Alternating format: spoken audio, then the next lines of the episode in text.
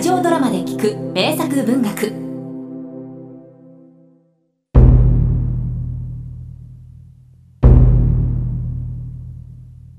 太鼓は右で打っても左で打っても同じ音で響く。もし刀も同じように左手も右手と同じように使えたら修練すればできぬことはない。子供が考えそうなことよ。面白いがそれは二頭を追うものだ。いいえ父上。きっとできます。左手を鍛えておけば右手が切られた時大いに役立ちましょう。お前は子供だから剣の断りがわからん。右手を切られたらそれでしまいだ。では武士が両刀を指しているのは何のためです？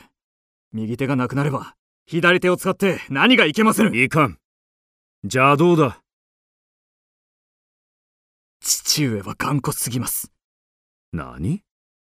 私は二頭を工夫します。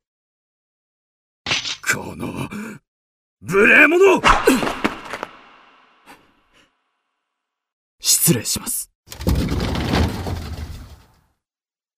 かわした確かに天下に名をなす男かもしれん。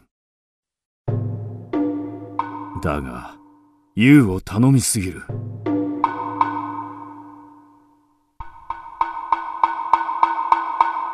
宮本武蔵。直木35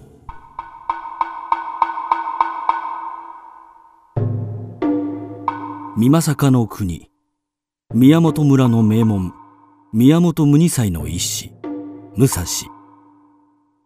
身の丈およそ六尺。人間離れした腕力を持つ天性の剣客である。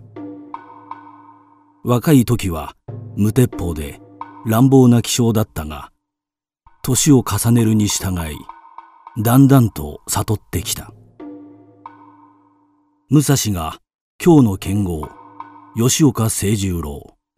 伝七郎兄弟を打ち込んだ後、清十郎の子、又七郎を押し立てた門人たち、数十人が試合を申し込んできた。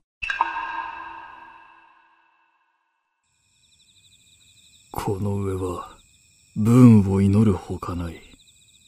何とぞ、この試合に加護、あらせたまえ。夜の明けぬうち、武蔵は一人、決闘の地に赴くと、途中神社があったので、神前へぬかづいて祈った。すると、彼はすぐにハッとした。神は、崇めるべきものではあるが、頼むべきものではない。試合は、己の全力を挙げるほか、何の頼むべきものもないはず。それを神にすがるとは、陛下として、大いなる恥辱だ。そう思った彼は神社を去り、約束の地、一乗寺、下がり松の間で休んだ。するとやがて、わいわいと吉岡の門人たちが近づくのを聞いた。又七郎様ささこちらへ。うん。やはりまだ来ておらんか。武蔵はいつも試合の時刻に遅れるからの。なに今日はそれを利用するのよ。十分に兵を伏せておいてひっくるんで武蔵のやつを。すると武蔵その声を聞くや否や。吉岡又七郎待つかねたり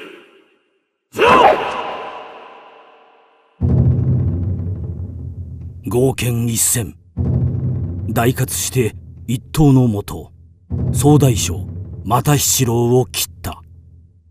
すると、その勢いに門人たちは総崩れとなり、大した反撃もせぬまま退却した。どうやらこの自分から武蔵の心境はだんだんと深くなっていったようである。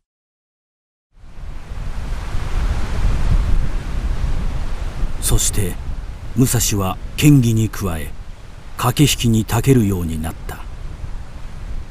吉岡一門との戦いの際早く行って騎戦を制したのもその一つである。後日佐々木小次郎との試合では時刻をうんと遅らせていき小次郎をじりじりとさせて心の平静さを破った。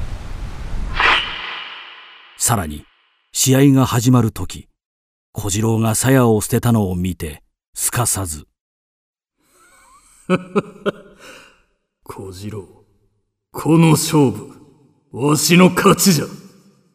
勝つ気なら鞘は捨てぬぞ。そう言って小次郎を怒らせ勝利を確実にした。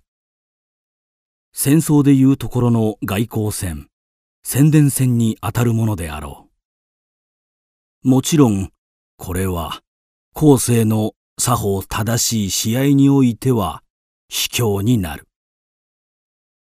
だが相手が遅れてきたからといって直ちに怒るのは腹のできていない証拠で平然と相手が何をしようと心を乱さぬようにならなければ真の名人とは言えない。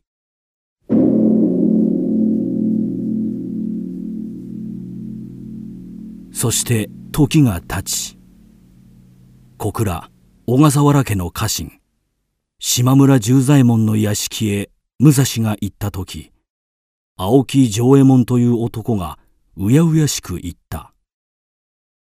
ぜひお教え願いたい。部を試みるとなかなかの使い手であることが分かり武蔵は青木を褒めた。すると青木は大いに喜んで下がろうとしたその時武蔵は青木の持っていた木刀をちらりと見た。紅の腕抜きがついている。待たれよ。それは何か？はい。八角の木刀で試合に使います。この大たわけめ。そのような仰々しい獲物を下り顔して持ち歩くようでは真の標法は見込みがないぞ。真の標法とは？夕や武蔵は一粒の飯粒を持ってこさせた。武蔵刀を抜き。と上段から切り下ろした。人々がハッとすると飯粒が真っ二つに切れた。さらに武蔵はその妙義を三度行い青木に言った。どうだ？これくらいの腕でもなかなか勝利は難しい。お前など紅の腕抜きをつけてこけ脅しをして恥と思わんか？その後青木は深く感じ入ると武蔵のもとで一層精進した。やがて名を青木鉄人と改め鉄人二刀流を江戸で開き多くの弟子を導いた。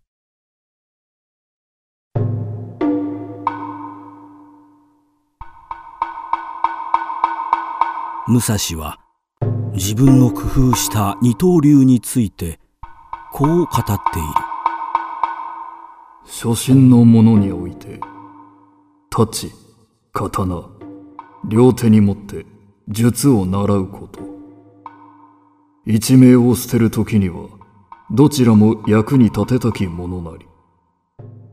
しかれども両手に物を持つこと。左右ともに自由には使い難し。よって太刀を片手にても取り習わせんためなり。まず片手にて太刀を振り習わんため二頭として太刀を振り覚ゆる道なり。すなわち普段二頭を持ち片手でも使えるように稽古をしておけば利き手が強くなり一頭の時にも利がある。という理由で武蔵は二頭の稽古をさせた。脇差しはともかく刀は重い。なかなか片手では自由に切れるものではない。武蔵も実戦の時には二頭を使っていない。幕末あまたの見客が出たが一人として二頭なんぞは使っていない。それが本当で公爵士がやたらに荒木や宮本に二頭を使わすのはことごとくでたらめである。